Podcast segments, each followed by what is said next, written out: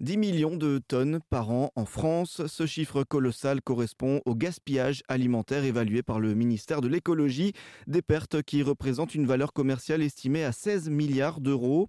Une entreprise bretonne installée dans le Morbihan souhaite limiter ce gaspillage.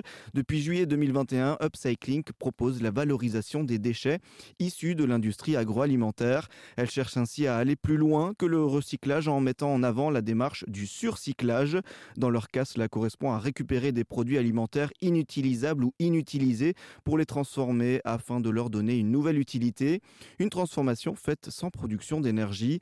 Upcycling travaille notamment avec des biscuiteries pour récupérer les restes de farine ou encore des bouts de biscuits. Mais ces derniers temps, l'objectif de l'entreprise bretonne est de se spécialiser dans la revalorisation des produits de la mer. Son cofondateur et président Jean-Pascal Berger nous en dit un peu plus. Il faut savoir que la France est, relativement en avance, si je puis dire, par rapport à, d'autres pays, notamment grâce à, différentes lois qui ont été, euh, qui sont entrées en vigueur et qui obligent à un taux de recyclage de plus en plus élevé, fort heureusement.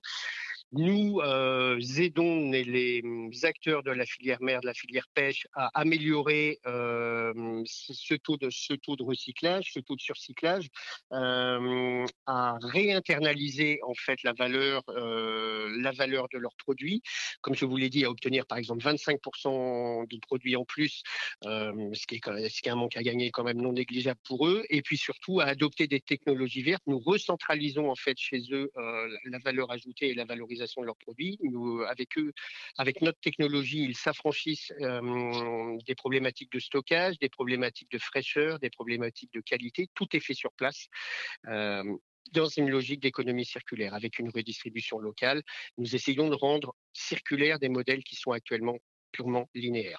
Mmh. Et, justement, euh, ces, clients, ces différents acteurs du, de l'industrie agroalimentaire, comment ils accueillent euh, votre démarche euh, Est-ce que c'est du 100% positif ou alors il y a encore des, des freins, des barrières encore qui persistent qu'il faut lever?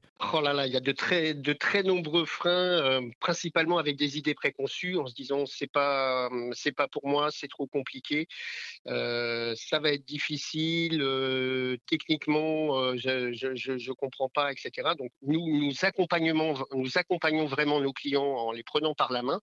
Euh, la stratégie d'upcycling, c'est de développer des partenariats. C'est pas des relations euh, one shot, hein, c'est euh, des relations établies sur la durée où nous élaborons l'idée de développement avec notre client. Ensuite, nous avons phasé les, les, différents développements pour que, au bout de quelques mois, voire quelques années, le client soit à même de réaliser lui-même les valorisations que nous avons étudiées avec lui.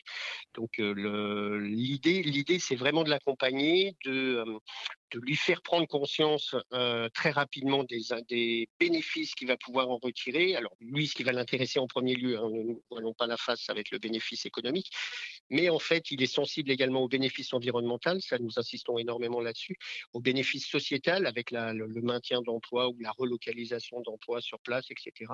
Les principes d'économie circulaire, tout ça, petit à petit, le client devient aussi sensible que nous et devient un, des ardents défenseurs de ces technologies. On croit tellement à notre à notre système qu'on accepte de ne pas être payé euh, pendant un temps jusqu'à ce que la technologie soit euh, comprise, adoptée et performante chez le client. Upcycling souhaite euh, désormais s'implanter en Europe du Sud, en Amérique du Sud ou encore au Maghreb.